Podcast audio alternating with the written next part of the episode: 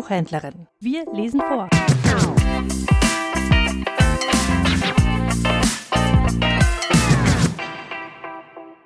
Der Erbsenfinder von Josef Haltrich. Es war einmal ein Junge, der fand eine Erbse und war über alle Maßen froh. Was für ein glücklicher Mensch bist du doch, sprach er bei sich selbst. Nun wirst du keine Not leiden, denn jetzt säst du die Erbse, über ein Jahr bekommst du davon ein Maß, über zwei Jahre einen Kübel, über drei Jahre hundert Kübel, über vier Jahre tausend Kübel und so immer mehr.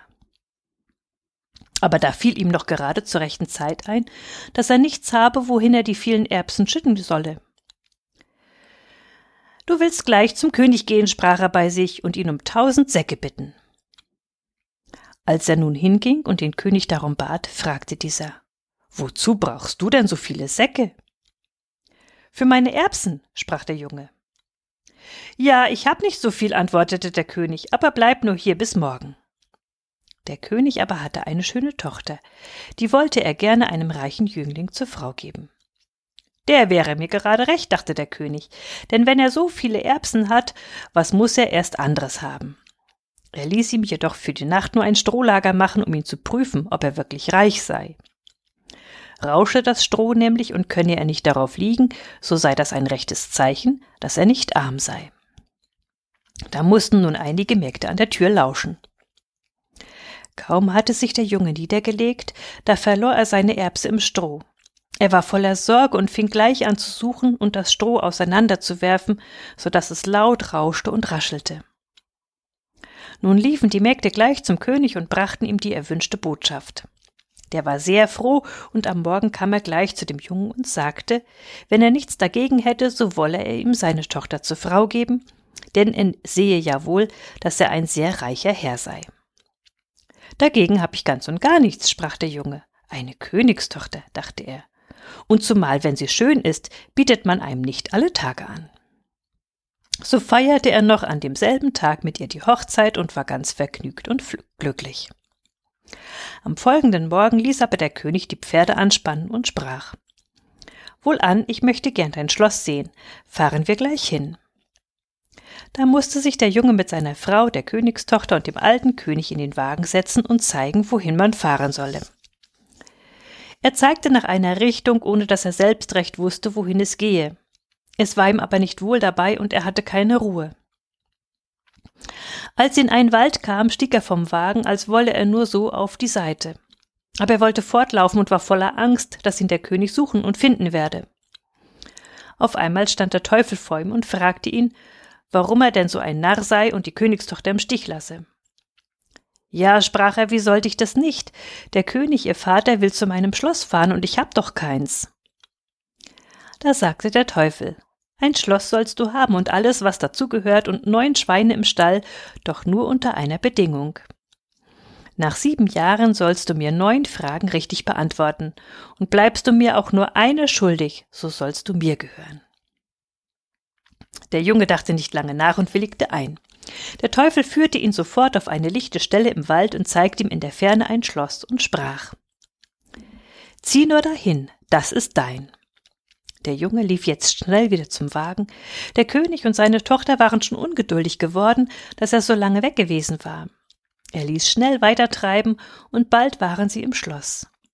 Das gefiel dem alten König sehr, denn es war alles da, was man sich nur wünschen könnte. Nach einigen Tagen zog er heim und ließ das junge Paar für sich, und die lebten jetzt froh und vergnügt. So verging ein Jahr nach dem anderen, bis die sieben Jahre bald um waren. Da wurde es dem Jungen Angst und er dachte mit Grauen an die neuen Fragen. Als er nun einmal in traurigen Gedanken auf dem Feld herumging und nachdachte, kam ein alter Mann zu ihm und fragte ihn, was ihm denn fehle. Er erzählte ihm von seiner Not. Da sagte der alte Mann, Kümmere dich nicht, ich werde dir in jenem Augenblick gute Gedanken eingeben, dass du keine Antwort schuldig bleibst.